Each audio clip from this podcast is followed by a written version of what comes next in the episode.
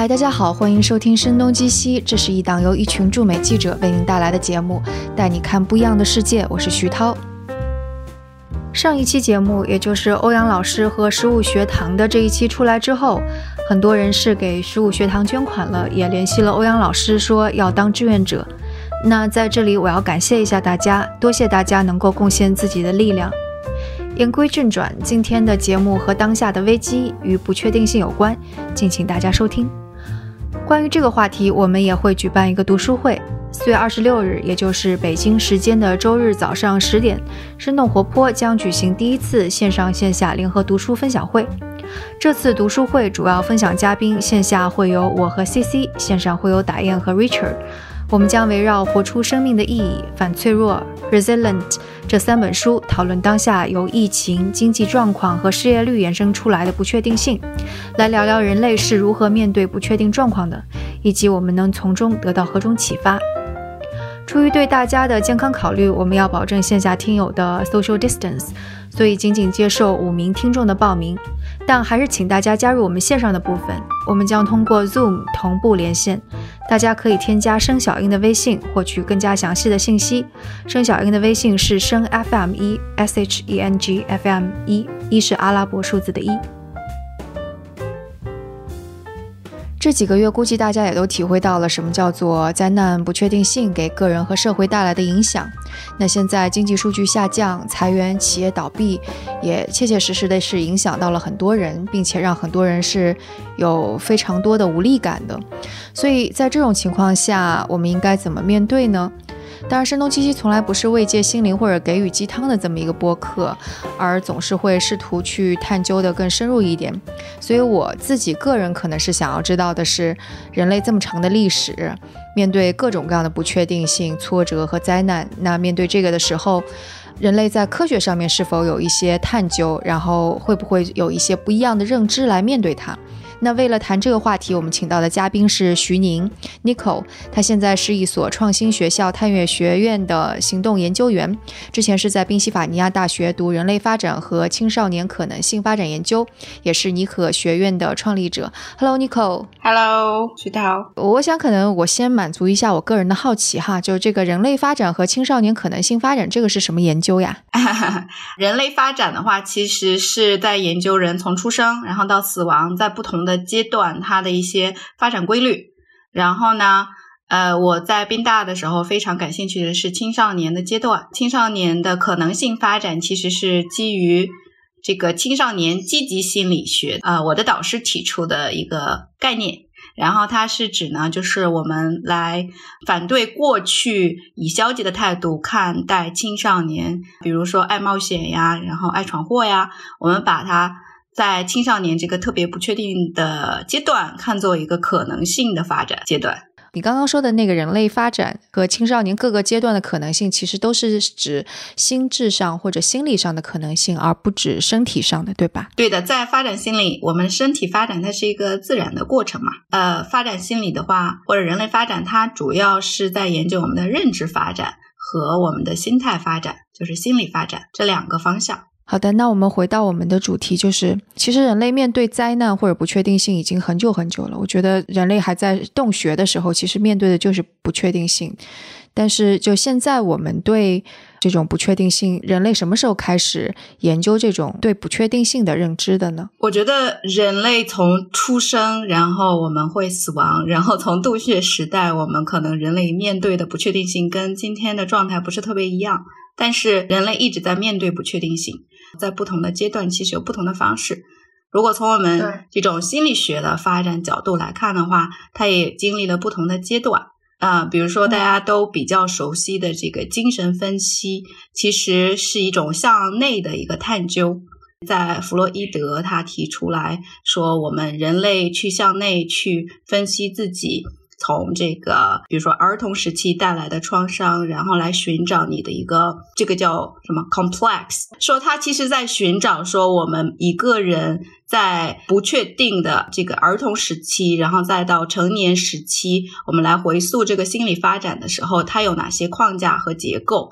然后你有了这样一个。结构性的理解之后，它会帮助你来稳定自己。所以在弗洛伊德的这个阶段的话，其实他基本上还是只是试图去把呃外界的不确定性跟人做一些什么事情的动机，或者是嗯更深层层次的原因联系在一起，但却并没有探究说人类到底怎么面对这些灾难也好，或者不确定性也好，对吧？呃，我的理解是说，它是一种方式。弗洛伊德之后，其实开始出现不同的流派。弗洛伊德其实他有一个很重的一点，就是第一是向内，第二的话，他有很多解释的方式是对有些人来说是玄虚的。经典学派的人会认为不够科学，就是有的，比如潜意识的部分是你没没有办法来证明的，或者你看不到的。那这个时候，呃，整个心理学的发展开始走向了另一个。我觉得是另一个极端吧，就是行为主义心理学这个阶段。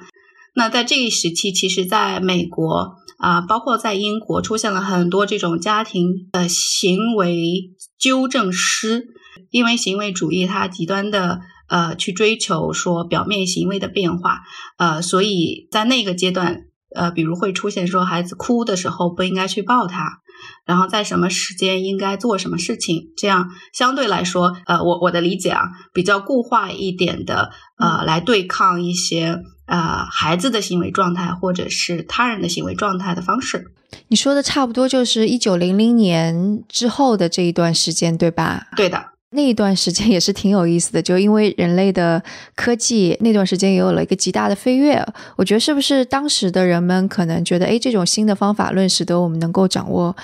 消除自然界当中的不确定性，能够自己好像有控制力，所以可能也会这种思潮也影响到了刚刚你说的育儿啊或者心理学这方面。嗯，其实跟世界的这个呃状态是契合的嘛。行为主义蛮，非常体现说人对这种不确定性的一个想确定性的呃认识或者是控制。因为心理学面对的是人，人其实我觉得本质上就是非常不确定的，包括。孩子也是他的成长过程是非常不确定性的，那么在心理学就涌现出了各种 想去对抗、面对不确定的孩子的方式方法。嗯，对对对，小孩的确是个超级大的不确定炸弹。对的，然后所以行为主义它我觉得是一种呃时代的缩影吧。嗯，对，即使到现在，我看国内的有一些育儿的书籍，可能还在用当时的那一套，例如你刚刚说的小孩子哭了，你不要去抱他。抱多了不好，这种对的。他用一种确定性或者是权威式的方式来让呃新的孩子成长，有恐惧的家长做一个确定性的选择，就认为所有的东西其实都是可以通过一个框架或者一个手册或者一个预测性的东西是可以把它解决掉，排除掉任何不确定的波动的。这个是从一九零零年之后一直到哪个阶段，这种思潮才退去的呢？记忆中应该是在十九世纪二三十年代在顶峰，就是最热潮。你是说二十世纪二十世纪二三十年代？对对。其实你刚刚说到的那个，最开始人们很乐观，觉得自己可以控制一切，那是在一九二零年、三零年达到顶峰。但是随之而来的就是美国的一九二九年的大萧条，就之前我们节目当中也说过。然后再紧跟而来的就是第二次世界大战，其实是打破了人们对。说人是可以战胜不确定性、战胜自然或者战胜一切的这种乐观精神的。如果我们去读一些文学的书啊，或者是在描述这些阶段的一些啊电影啊或者美剧啊，能会看到说，在这一时期，呃，就是美国的这种普通的民众会去看心理医生这种场景。其实呢，在那个时候，大家对看心理医生的状态有点像中国可能前十年状态，就是。他对这个事情是还不太信任，但是开始尝试了。那时候的心理医生其实就是弗洛伊德的精神分析法那种的心理医生，对吧？也没有其他的流派。对的，是非常经典的精神分析式的。然后特别是呃，我注意到了一个很很有意思点，就是男性对于看心理医生其实是还蛮有忌讳吧，他会把这个看作一个软弱的标志。二战之后。呃，特别是这种经历过战争的人，他出现了大量的啊创伤应激反应，特别是呃当过兵的，比如说在这个之后，就会有一批作家，他写了很多的，就是经历战争的书籍。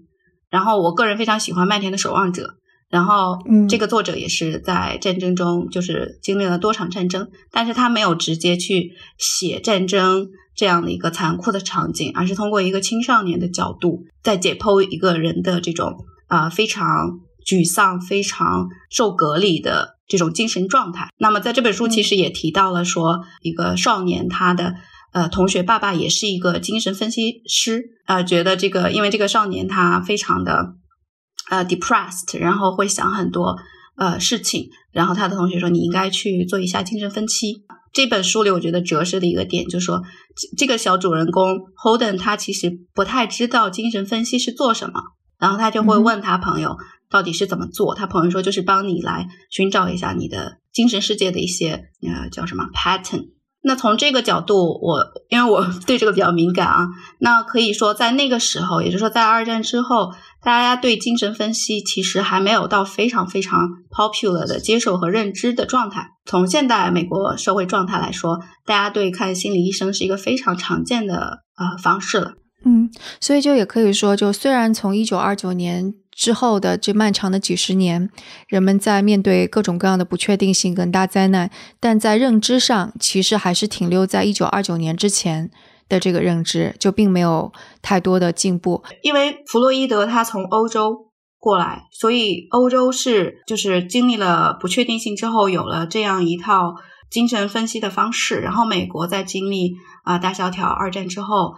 这些方式也开始呃到美国开始发展，然后不管是从普通民众或者是呃大多数人开始探索的方式中，它成了一种对抗不确性确定性的方式。当然，比如说在美国也有尝试毒品啊，对吧？就刚刚也忘记说了，其实人类对抗不确定性之前一直用的最大的手段是宗教，不管这个宗教是我们说的是正统的或者好的宗教，还是邪教，其实都是大家拿来对抗不确定性的。那那个在弗洛伊德之后，人类或者说心理学家，或者说科学家，或者说是各种各样的探索者，又发展出哪些新的认知呢？呃，刚才我提到说，整个潮流上可能发展到了行为主义这一块儿，然后在行为主义，如果按具体的这种心理咨询的方式里，其实又出现了叫做行为认知疗法，就是在弗洛伊德的弟子有提出了不同的声音或者方式，其中中文名叫贝克吧，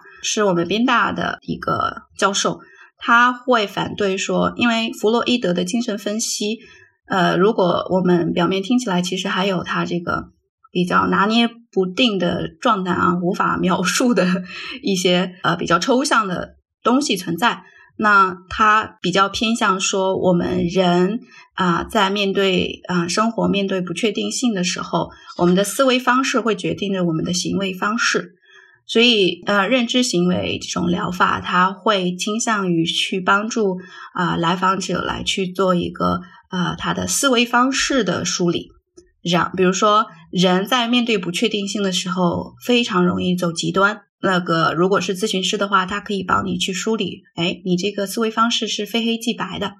那么，在这个呃，你能够去认知自己思维方式之后，可以做出一些变化啊。这个其实呃，从我的理解中，它和行为主义的这种思潮是有联系的。这个也是一九二零年到一九六零年之间的这段时间发展出来的吗？应该是之后。啊，之后对，因为其实就是说到二战的时候，当然那是二战之后出版的书，就《Man Searching for Meaning》这本书对我影响很大。但他那个就好像也是跟你说的，呃，是说人的认知是能够改变你面对不确定性的一种状态的，对吧？对的，我现在还记得，就是我读这本书的时候就在宾大，然后作者在年少的时候就已经受弗洛伊德的影响啊，他更追随说。呃，弗洛伊德的一个弟子叫阿德勒。我们还没有说这本书的作家的名字呢。啊，Victor Frankl。他在少年时开始就是探索这些之后呢，在二战的时候很不幸，然后就经历了集中营。他整个家庭的人也遭受了不幸。然后，但是他在集中营的时候，呃，一直在想象说他要回到他的妻子身边。然后他。在这个时候去观察，说在呃集中营能够幸存的人，他一定在心中是有一个呃意义层面的根一样去抓住他。所以在他呃幸存之后呢，创立了意义疗法，叫 logotherapy。嗯啊，那就是说它会帮助人来寻找你的呃在这个世界存在的意义。当然，他会相信说人呃会有三个层次：我们的身体、我们的心灵，然后我们的精神。那他非常强调我们精神层面的这个一个发展和存在。然后他，我觉得他的理论里非常好玩的一个点，就是因为我们在啊人本主义里边会提出来实现自我，而他会强调说我们应该在世界的互动联系中来寻找呃意义。而不是仅仅实现自我，这一点我觉得好像是跟这种不同的理论中最有特色的一点。我们个体和社会去发生联系之后，寻找的那种意义感，呃，可能对我们每个人，呃，非常非常重要。对，我觉得这本书对我就很多细节都特别打动我。就比方说，他会说，当他看到他的一位狱友，就在集中营当中的一位狱友，如果在某天傍晚。拿出了仅存的一根香烟，把它给抽掉，他就知道第二天他一定会死掉，因为就相当于是香烟这个东西，他们都会保存到最后一刻。当他把这个抽掉的时候，就意味着他们对一切的希望都已经丧失了。然后他还会说一些片段，就他们的狱友也会聊起来，说你出狱之后会怎样？就那些看起来身体孱弱，但是说我一定要再见到我的孩子，再见到我儿子或者女儿的人。他们反而能够活下来，反而那些身体更健康的人活不下来。就这些点真的是人性，然后但他又是非常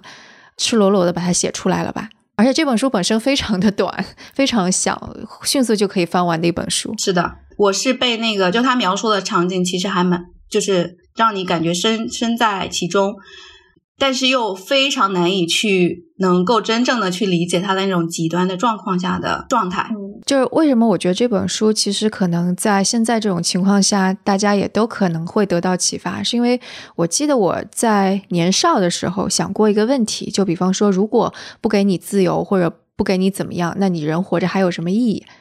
所以我觉得很惊讶的是，这本书它其实是告诉我们就无论人在什么样的情况下，其实你都可以找到活着的意义的。然后这个意义对每个人都不一样，这不是别人告诉你的意义，而是你自己去找寻的意义。当你意识到这一点的时候，我觉得有很多事情就 就一下子豁然开朗了吧。所以我想，可能这也是为什么这本书可能卖的超级好，而且他自己本身后来在无论是在美国还是欧洲，都成了一个一个标志性的人物。我觉得，呃，在你就是身体不自由，所有的一切都没有的情况下，你的精神还可以独立。对，但这个东西必须是要你自己去找寻的，而不是别人告诉你的。对的，这也是为什么之后可能有些人在面临挫折的时候，选择你刚刚说的毒品啊之类的，但有些人可能选择另外一条路，也是跟你对自己意义的定位不太一样吧。是的，对我看这本书，其实是当时我看另外一本书，是算是积极心理学之父 Martin Seligman 是吗？啊哈，对他的书当中写到说，他受。这本那个《Man Searching for Meaning》影响非常大，所以我才找来看的。所以就相当于是这本书，其实也多多少少影响了后来的很多心理学家。对，刚才你提到马丁塞格勒曼，他是积极心理学学之父。然后呢，他其实，在如果从他的研究路线来说，他最早是研究叫做习得性无助。习得性无助其实跟我们人类经历一个不确定性的创伤，或者是比如说大呃大量的失败或者消极的经历会形成的一种现象。然后他其实最早是在研究狗，比如说呃我们在做实验的时候，经常的给他一些消极的反馈。然后你会发现，这个狗最后它就不再去试图获取食物或者做一些事情了。我觉得这个跟那个更加有名的一个一个例子，就我不知道这是真的还是假的，是说把鲨鱼关在一个有玻璃的大缸里边，然后这个鲨鱼老去撞那个玻璃，但撞不透。然后等到过了一段时间，你即使把那个玻璃给撤了，鲨鱼也不会从那儿游出去，是吧？这个例子。呃，这个这个例子我不确定是不是心理学真正的实验啊？对对，我也不确定，但是我就觉得就是特别形象。是的，是这个样子的。那他从研究动物的这种习得性无助，然后理解我们人类呃这种习得性的无助。比如说一一个人他经常会经历这种挫折或者是呃失败，然后他可能会在内心啊陷入到一种习得性无助的状态里。嗯，然后就会放弃。那么，比如说像我们刚才讲，在集中营的人，可能有些人也经历了这种状态。回到积极心理学这个啊，马丁他的研究啊，开始从一个消极的角度转到积极的角度。比如说，我们人类其实，在啊很多时候可以做出非常呃伟大的事情，然后做出非常勇敢的决策，呃，有很强大的自尊、很强大的自信等等这样的积极的效应。所以呢，积极心理学从啊马丁塞格勒曼开始，然后另一位的话啊就是非常重要的。叫呃米哈米哈，他的名字非常长。然后我对他的理论会更加的感兴趣，是因为他这个人本身在童年时期就遭受了很多战争的影响，他的整个家庭就是颠沛流离。对于他来说，他童年的这种非常颠沛流离的状态，就像这个呃 Franco 一样，就会去思索说我们人类如何在这种外界极其不确定、非常的。呃，消极的状态下还能够保持一种幸福的生活这个心态，如何在非常不确定的世界里能够去有自己的生活状态和空间？所以他给出了更加具体的东西吗？对的，这就是你可能听到的就是非常有名的心流啊。哎，心流说的不是说你非常专注做某件事情的时候会产生一种心流吗？但是它这个理论发展的前期，我发现它是一个从这个哲学上寻找人类幸福的一个角度出发的，而不是只是为了呃专注工作而已。就比方说，你读一本书读的特别专注，忘了时间，这就是一种幸福的心流。对的。然后相当于说，米哈爱他他的研究是开始因为面对不确定性而开始做的探索。提出心流的状态之前，其实它的一个逻辑是说，我们人类如何面对这种非常不确定性的世呃世界啊，一种很重要的方式是我们来向内。那么向内的时候呢，我们可以专注在呃一个工作上，也可能是在专注读一本书上，也可能是说在浇浇一盆花，或者是看着叶子落下来等等。这个我觉得可能其实和。呃，Franco 的这个 meaning 也有异曲同工之妙吧？那我想问一下，Martin 他给出的建议是什么呀？当时，Martin 其实我们这样可以拆解，就是心理学它分为这种啊心理咨询是一套，然后还有一种就是这种经典理论，就是如果是他是做心理咨询的人，比如说说像这个呃 message for meaning 的 Franco，他有意义疗法，那么。大家就会发现，它有一个具体的工具和方法啊。马丁塞格勒曼其实他是一个心理学家，他去去做各种研究。我记得我当时看那个 Martin 的书的时候，也给我一个特别大的启发。他是会说，呃，通常对于这种突突如其来的类似于灾难或者危机，人是能够反应的，但人通常对于那种非常长、非常慢的那种危机，通常会让我们带来就习得性无助。就比方说，天天老板骂你，让你 工作到十二点，这种危机可能更大。然后对我另外一个启发，他是说，就是像抑郁症，就是现代人的病，抑郁症这种东西，也许可以分成几类，其中有一类它可能是基因当中有关，就更是病理性的，那这个你得吃药。然后，但是还有一种抑郁症，就是。跟习得性无助有关系，这个跟你身体怎么样是没有关系。你通过改掉习得性无助，你是可以克服它的。然后我觉得这一点也是蛮重要的一个东西。这个点其实就是像刚才我们说的，如果他是前者，可能就到了心理咨询的范畴，可以通过不同的疗法治疗；后者其实是我们可能普通的人可能在人生中面对不确定性的时候都会发生的一个状态。包括说我们这次呃疫情的话，其实大家都会出现一些抑郁啊或焦虑的一些状态。对，但是你就你认识到这是你现在遇到这个状态，其实就是某种程度上也是在解决这个问题了。对的，就是认认识或者认知你的情绪状态啊，然后你的精神状态，还是说你的一个表象的东西，是通往去解决这个问题的一个第一步嘛？然后我记得那个马丁他。似乎还把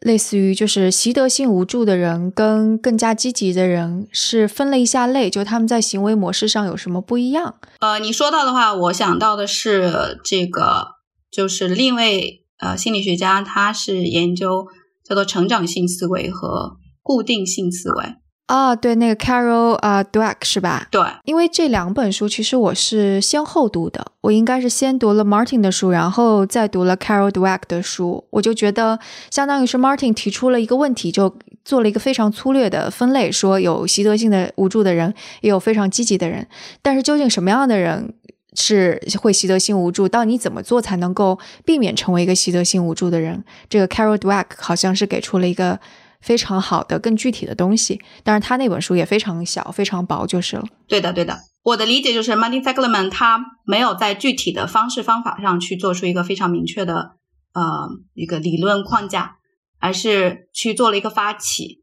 然后呃，成长性思维和固定性思维呃更有更给我们把手吧，包括我们在。教育的过程中，就会发现孩子对失败的反应是不一样的啊。那失败其实我们也可以把它呃看作是对不确定性的一种态度。比如，假说就是一个孩子在，因为我是教英文啊，我教呃学英文为例。那如果一个人是试着来说用英文去表达自己，然后但他的英文还没有到特别的自如的状态下，有的孩子是愿意就是喜欢挑战的。啊，然后稍微给他一些挑战，他会非常嗨。有的孩子他害怕犯错，然后就不去试了。那其实这个跟我们成人去面对做一件事情没有那么呃大的把握性或确定性的时候，反应状态其实是相似的。用 Carol Dweck 的呃理论的话，呃，前者就是喜欢挑战的人，他的心理状态称之为成长性思维，因为他不会因为这一次的成功和失败来给自己标签，说我是厉害的还是我不我不厉害，对吧？然后后者呢是一个固定型的思维，因为他害怕失败的这个结果，会觉得这这一次失败可能会给自己的能力不 OK 这样的一个标签。对，Carol 就会说，就比方说，当一个事情发生的时候。怎么区分这两种心态？一个就是你，你到底怎么归因？你是会归因说这是我天生就这样呢，还是说我通过练习或者一些行为是可以改变的？然后另外一种是你怎么看待这个事情发生的影响？你如果认为这个事情影响会追随你一辈子，那就是固定型思维；如果你认为啊，这这下次就不会这样了，那这又成长性的。还有一个维度是什么？我忘记了。啊，我们我们去看这个维度的话，一般就是第一就是对结果的反应，第二就是对过程的态度，再一个的话就是你的归因是归向自己还是归向外因。对，所以我觉得就是这个那个从那个 Franco 的《Man Searching for Meaning》到 Martin 到 Carol Dweck，我们就会看到。就相当于是心理学家，其实是把呃这种很虚无的精神层次上的东西，因为当那个 Franco 提到说你要追寻意义的时候，那佛教也还说你作为一个人你要怎么怎么样，就追寻超脱呃观自己内心啊这些很虚，但现在的话就感觉一步一步的更加具象化了，对吧？对的，嗯嗯，还有其他的吗？就是心理学家在这个领域上做更多贡献的。还有一个心理学家，呃，他是当代啊，就是他是哈佛大学的一个教授，他提出的叫做呃可能性心理学。他这个可能性心理学，我觉得很有意思的地方就是，呃，他对不确定性的态度是我开放的去面对它，而不是说把这个东西非要让它确定下来。对不确定性的态度。开放其实是面对不确定性最好的一种方式。比如说，这个这个的话，我们其实在呃日常读到的一些东西或看到一些东西，会说你专注在当下的感觉，其实是可以给你带来带来幸福感和确定性的，对吧？它这个会有类似于实验啊，或者是什么分析过程吗？哎，这个其实是你提到了一个呃，其实积极积极心理学会受到一些批判的一些点。啊，比如说积极心理学可能会提出一些方法，比如说如果用冥想的方式，那其实有很多人会去说，那这个冥想对我的呃精神状态或者我的大脑发生了到底是多少的变化，对吧？你用科学如何证明？这个其实是一直呃。相当于说，积极心理学会面对面对的一个挑战。但是像 Martin 的积极心理学之父，他做的，我记得就还是挺让人信服的。因为当时我记得他是去了那个啊，那个大都会人寿保险、大都会保险去调查了很多很多的保险员，然后去看他们就问卷调查，去看他们遇到挫折、遇到别人拒绝的反应，然后做出了就给人归了一些类。就到底你是认归因给自己还是归因给别人，就这类的东西。呃，像那个 Carol，就我说那个 mindset，你说固定性思维跟成长性思维，它是有实验的吗？它是跟孩子做实验，因为问卷调查或采访，它其实是一种更我我们是定性式的研究嘛，对对对，定性，嗯，他就来给孩子做一些小呃难的数学题，来看孩子的反应啊，来去统计孩子不同的反应状态。啊，所以是这样的一个实验。对，积极心理学其实它都是有实验的，就是美国学科研究的一个重要方式。但有一派他去挑战的时候，就是他没有更多的这种数据性的，因为前期的话，其实特别是行为主义阶段的话，非常的呃呃定量嘛，所以这是在积极心理学发展之后受到的一个相对来说的一个挑战或者是批判。哎，那你刚刚说的。哈佛大学的那个呃，更加关注于当下的，他做的是什么什么呢？也是找一些被试者，然后去问一些东西吗？他其实第一是他自己会去尝试不同的新鲜的东西，比如说我今天开始学，我开始学钢琴，然后不断的尝试新的东西。这个好像我觉得在呃我们社会里也有很多人，他会去学习怎么做饭，怎么弹琴，尝试一个新的体育运动。然后在人类尝试新的呃东西的时候，其实是在面对不确定性的。但是因为我们在学习一个新的东西，又是在我的感觉是说在拥抱当下当下一样。这个时候你不再去思虑过去和未来的状态了。我猜想是不是应该也会有心理学家或者脑神经科学家 去会去分析说我们在学一个新东西的时候，什么多巴胺会怎么样啊，或者大脑当中的什么前额叶又发生什么变化之类的。对的，这这是我觉得积极心理学它在后面出现了这个就是神经科学、脑神经科学发展更多，然后之后有很多呃实验可以给它 back up，包括冥想，说你冥想呃可能十天之后和不冥想的人去做一个对比。或者是你冥想十天，或者是不冥想十天，然后做一个前后的对比，在认知的能力上的确会发生变化。所以刚刚我们说的基本上就是一个主流的认知上的变化，对吗？或者是不说变化吧，说是一个认知深入的过程。对，更多是从积极心理学它的发展状态里。嗯，所以如果要稍微总结一下，就是说从。集中营之后，大家认识到，就或者不说集中营之后吧，就是起码就大家认识，就人类一直都能够意识到，人类活着是得要有一个意义的。然后这个东西对人类的面对各种各样不确定性非常重要。但是之后可能积极心理学就会去说，那到底人类是怎么样把这个意义，就是到底为什么有的人就会放弃掉这个意义，有的人就会去坚持，然后这个心这个心智上会有一些什么不一样？然后，所以就分出了，就你刚刚说的，好像认知上的不一样，会导致对于意义追寻啊，或者他的行为的不一样。然后，并且提供一些到底我们应该怎么做才能够保持幸福，或者保持更加积极的状态。这种对另一个层面的话，我觉得就是我们在出现啊面对不确定性的时候，呃，是在向内还是向外？可能更多的是在向内，就是说让改变自己的状态。无论是你的认知状态还是心态来面对，哎，这个就是当我们一说，呃，向内，然后改变自己的心理状态、心态的时候，听起来就特别像鸡汤，是吧？对的。但是我觉得，就是这个思维工具是很有用的。就下次，或者是我们现在面对这个事情，或者也许裁员，也许失业，那就想想这个，就要提醒自己，这个不是一直会发生，就作用在你身上的，这个是暂时的。然后这也不是你的错，这是整个社会的错。你可以阿 Q 一些，然后并且你，嗯，对，认识到、意识到自己自己这种沮丧的心态也是短暂，就肯定之后会过去的。就不要太苛责自己。对我觉得，面对不确定性，或者是心理学中去探究人的发展状态或者心理状态的时候，很重要一点就是承认我们是人嘛，我们有情绪，有有高低起伏，然后去承认它其实是一步，然后呢再去认知它是能够让自己在一个更好的积极的心理状态下的第二步啊，然后就可以去，也可以去寻找一些具体的工具方法。嗯，对我最近就是又重新把那个塔勒布的《反脆弱》这本书拿出来了。其实当中就是就有一点是我们刚刚就是可能是没有说到的，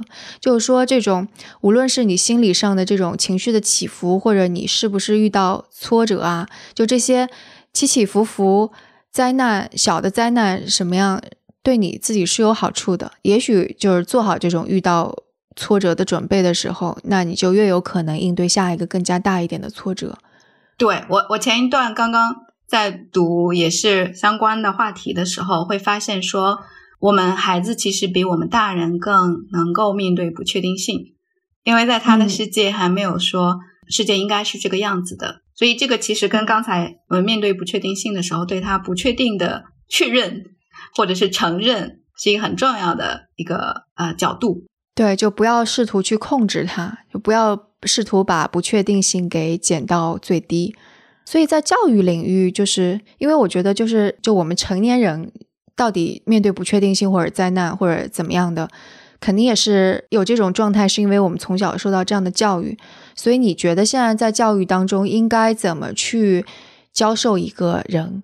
才能够让他们更加有能力去面对各种各样不确定性？就首先我猜想，就比方说我是一个妈妈，我猜想就是，如果你每次都让就是孩子定时定时的考试，就只是让他觉得确定的一个分数就能够保证他的人生的平稳，那这个显然是给了他一个虚幻的。世界观对，那我们就从教育这个角角度来看啊，我我会把教育放在社会之中，我们的教育它的状态其实是一个社会状态的一个反应，或者很很重要的一个折射点。就像你刚才提到，可能在过去一大部分的家长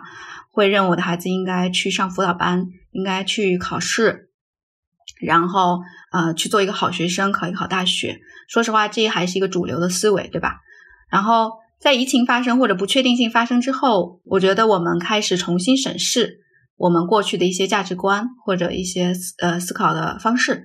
那么在教育里会体现，会发现，呃，我们接触到一些家长啊、一些人啊，包括我们从呃教育的从业者啊，那就会去考虑说，在这种不确定性的当下以及未来，我们应该怎么来支持孩子去面对这样的世界？对啊，要怎么做呢？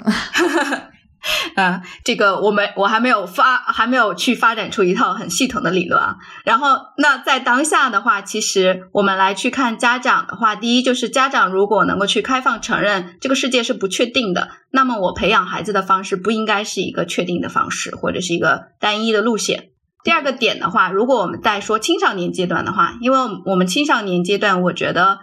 是一个不确定性非常好的代表，比如说就是。呃，因为我在探月学院的研究院嘛，我们在去研究青少年的时候，会去啊，来最先去承认说，青少年阶段是一个探索自我，然后不断变化的一个重要的阶段。那么，如果以传统的教育方式来看的话，我们的孩子在这个重要的探索阶段，其实是在学校准备高考的，对吧？这个时候就会发现，如果我们在这个青少年的探索阶段是在高考，然后是一个做一个线性的呃目标式的考试导向的一个事情，我们心理探索的这个呃时间和空间就被大大的压缩掉了，然后那么到未来就会出现很多的危机。比如说，为什么会说大学会有空心空心病？空心病是什么？是前几年吧，北大的一个教授他就会发现，北京大学虽然是中国著名的学府，但是有一大批的孩子在啊到了大学之后，他们不知道自己要做什么，然后有很多呃抑郁焦虑发生。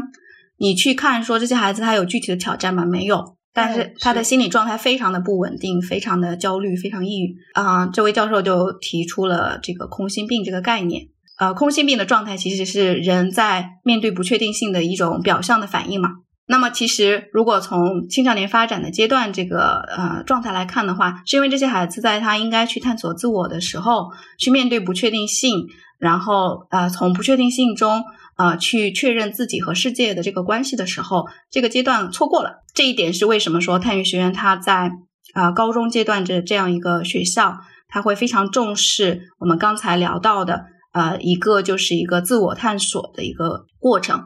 然后第二的话，他会呃，比如像刚才我们提到的成长性思维啊，这些呃思维状态是他们在孩子的课程，包括日常的一些活动中。会专注去发展的，嗯，哎，我觉得这个其实跟那个成年人所需要呃拥抱的一种态度也也也是一样的，对吧？就是你承认不确定性，就是你你父母亲可能 在在说你的孩子要面对不确定性的时候，你自己也要面对不确定性，或者你没有孩子，你自己也要承认啊有不确定性，然后同时你做任何一个事情、任何一个项目的时候，也可以时不时的去检查一下自己的。呃，思维模式，你到底是苛责自己了，认为这个影响永远发生了呢，还是比较轻松的说啊，过了这阶段我就会好起来的？从不管是从成人还是青少年，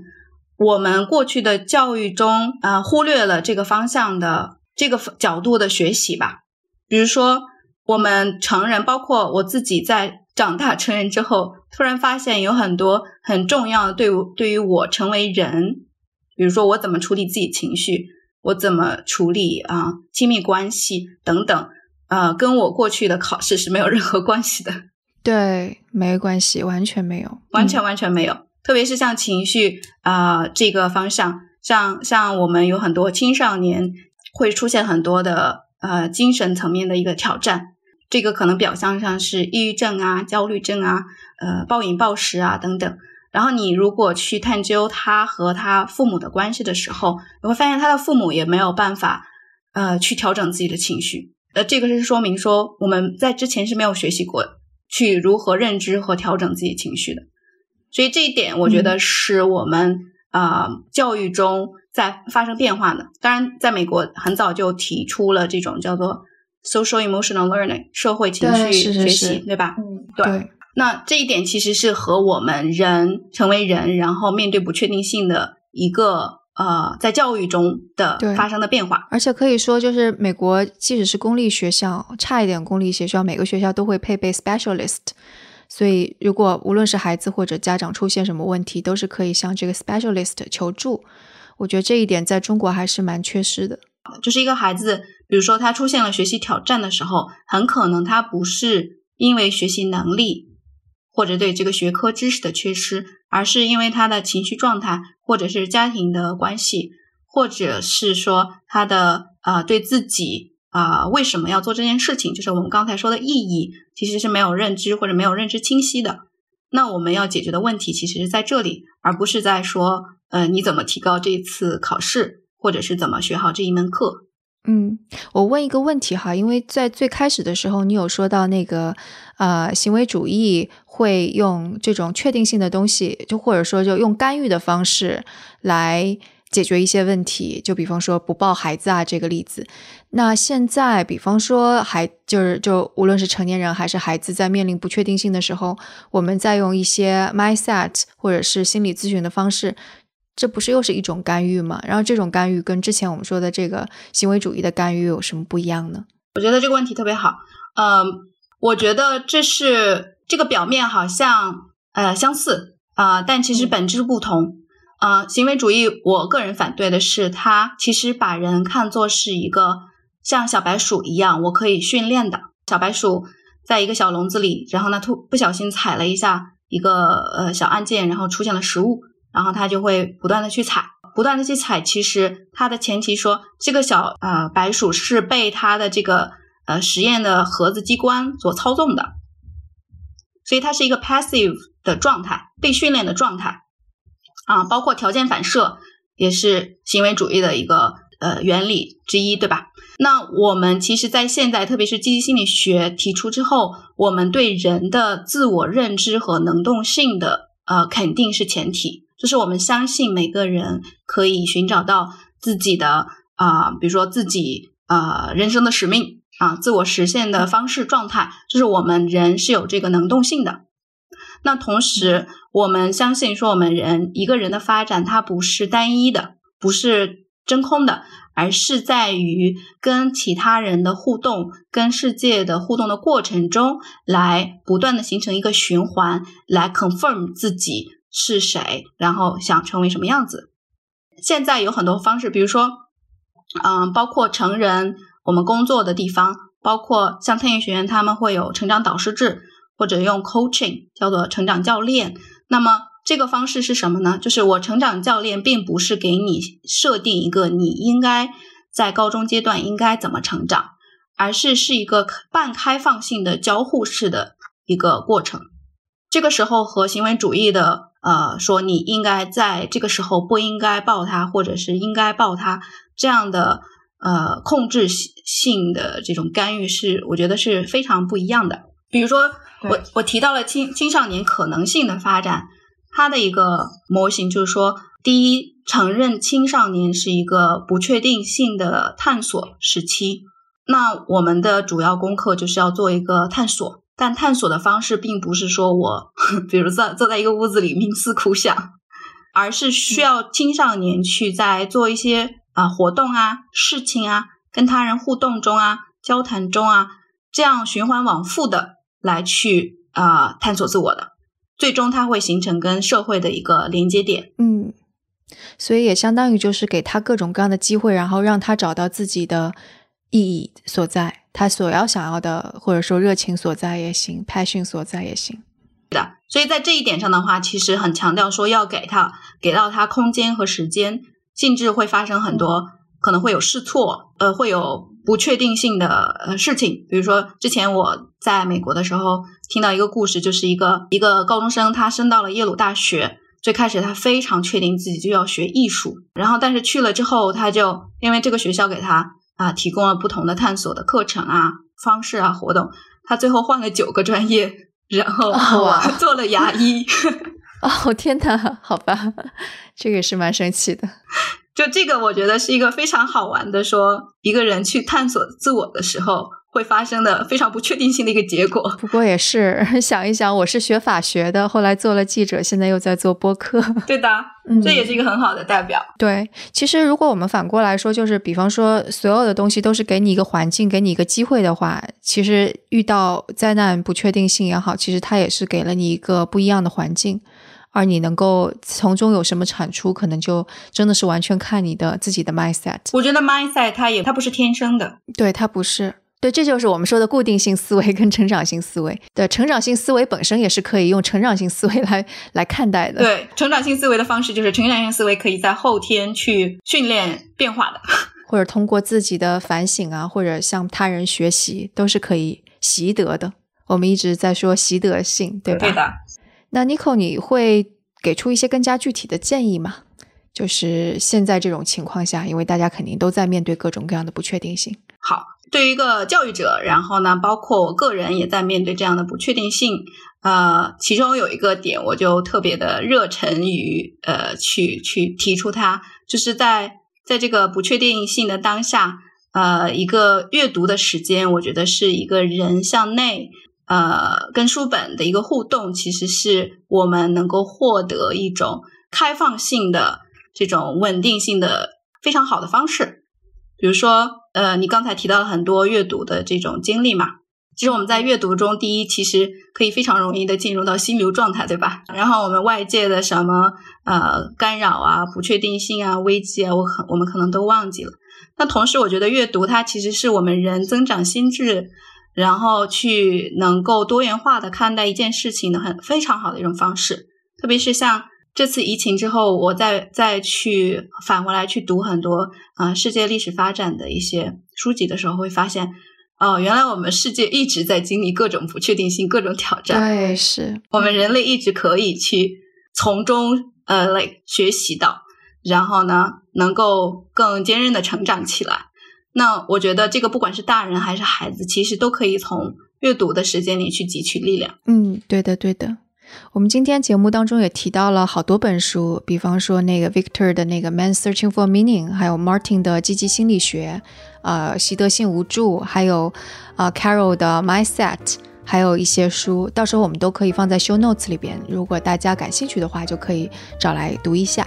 我觉得还是这段时间读肯定是最合适的。对的，嗯，好啊，好啊，那今天就非常感谢 Nico 做客我们声东击西，谢谢，谢谢徐涛。那关于这期节目，大家有什么想法，都可以给我们留言，或者写邮件，或者在 Telegram 群中告诉我们。那我们的邮箱是 etwstudio@gmail.com，我们的网址是 etw.fm，所以无论是 Telegram 读者群的地址，还是打赏的方式，都可以在我们网站上找到。那我们下次节目再见。